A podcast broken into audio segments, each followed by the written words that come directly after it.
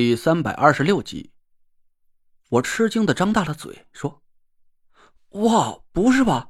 这是一整块翡翠雕刻出来的！天哪，那这岂不是个价值连城的宝贝了？”花姐冷笑了一声，说：“哼，要是拼接的垃圾货，怎么可能成为奇宝居拍卖会的压轴拍品？那种东西顶多就值个千万左右罢了。”我倒吸了一口凉气，拼接的都要千万左右，还罢了。那这一整块翡翠雕刻出来的兰花盆景，怎么也得上亿了吧？我的天哪！我暗暗抹了抹头上的冷汗，心想：这件东西可千万别是夏天想让我竞拍的拍品呐，不然我老丈人交这三个亿保证金，这够不够还真就两说了。但是我想了想，一来这东西确实又是土形属性的。二来又被雕成个兰花的样式，很符合夏天的调调啊！无论这东西是不是能解开夏天的天命诅咒，我都要把它买下来试一试了。我叹了口气，安德海哈哈一笑，安慰了我几句：“小陈呐，虽然我很喜欢这东西，但我资金有限，等我拍下瑞鹤图之后啊，就不可能再有余钱去顾及这件宝贝了。所以你放心，我是不会横刀夺爱的。”我随口谢了安德海一句，眼光瞟向了花姐。花姐还没透露出她对什么拍品感兴趣呢。一旦她今晚的目标就是这盆五色翡翠兰花，那我心里是暗暗打鼓啊！我这点家底儿还真是杠不过她。花姐却一脸漠然的吃点心喝茶，脸上是波澜不惊。我也不知道她心底啊到底是怎么打算的。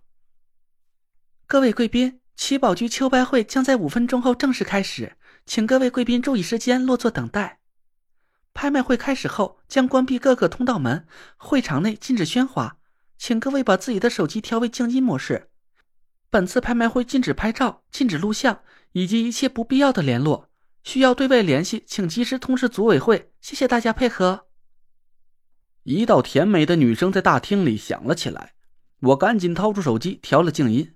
当我看见手机上的信号已经变成一个红色的叉号。不禁赞叹了一声：“这那爷还真是个手眼通天的厉害人物，能在中州城里屏蔽掉手机信号，这能量可不是一般人具备的。”田慧文和安德海都点头称是。花姐虽然脸上没动声色，但她也偷偷的抬眼看了一下端坐在展台上喝茶的那若兰，眼神里满是赞许。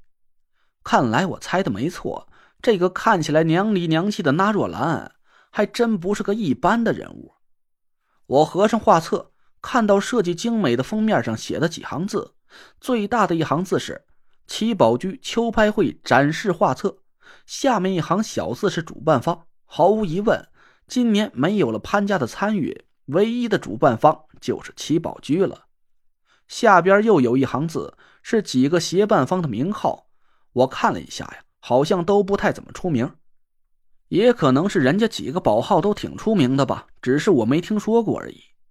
最下方印着几个鎏金的字，挺显眼的。名誉顾问秦如花。我悄悄地问田慧文：“这个秦如花是不是就是花姐？”田慧文往旁边瞟了一眼，微微点点头。我心里暗暗好笑，这一场拍卖会上啊，真是富豪云集，身家几个亿，甚至是上十几个亿的一抓一大把。但这些人的名字好像都没比我洋气到哪儿去呀！什么安德海、纳若兰，这回又来个秦如花，我瞬间感觉自己的名字好像还不是最土的。我是越来越喜欢这场拍卖会了。一个身穿青花紫花纹旗袍的小姐姐举起一把小锤子，朝着一个悬挂在展台一角的编钟上轻轻一敲，悦耳的钟声传遍了大厅。刚才还在叽叽喳喳的人们顿时安静了下来，个个都红光满面，紧盯着展台。那若兰优雅的放下茶杯，款款站起来，走到展台中央，面带微笑的撒开目光，四下巡视了一圈。人群立马爆发出一阵掌声，我也跟着大家一起拍着巴掌，心脏不自觉的砰砰砰着越跳越快。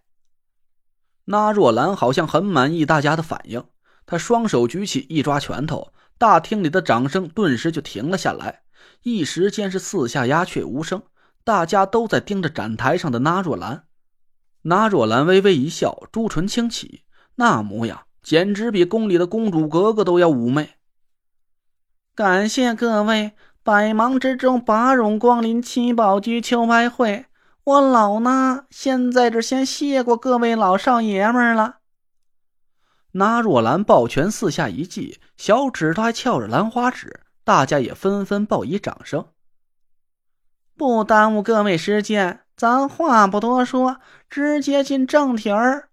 照例呢，咱还是先公布一下这次秋拍会不合格的几家协办方。下次大伙想买什么东西啊，可得躲避着这几家奸商了。大厅里的人顿时有点激动了起来。交头接耳，叽叽喳喳声不绝于耳。哎，来了！我告诉你，老李，每年这个环节是最过瘾的，比压轴拍品竞价还好看呢。哟，这次不知道是哪几家要倒霉了，让那爷亲自点名，少说也得三五年翻不过来身来。可不，去年的打假环节你们听说了吗？钱有才的博雅兄提供了一件原中期粉彩大瓶。愣说值两个多亿，结果被花姐她老人家一眼就看破了玄机。您猜怎么着？嘿，就是个赝品。结果呀，被那爷亲自直锤砸了个粉粉碎。那钱有才愣是连屁都没敢放一个。这不都过去小一年了，他那铺子的名声啊，从中州前三一溜烟掉了个没影儿。到现在，老钱还在鬼市上鼓捣点赝品蒙人糊口呢。嗨，这是图个什么许的呀？哎，你说老钱以前多风光啊，可现在，嗨，一道道声音不停的传进我的耳朵。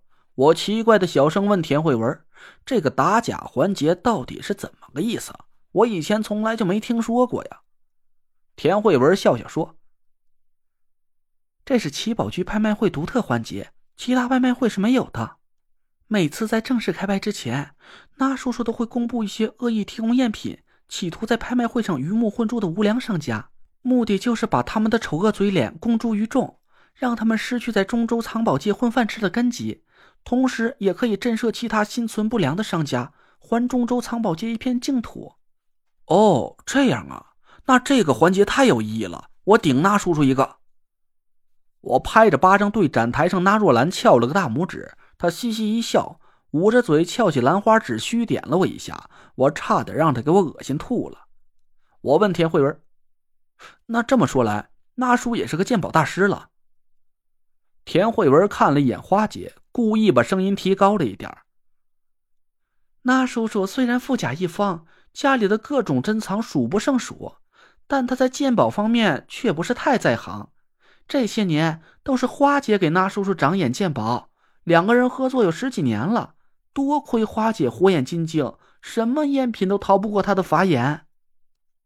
我朝花姐看了过去，她显然是听见了田慧文的话，傲然的挺了挺胸脯，脸上的表情啊是别提多傲娇了。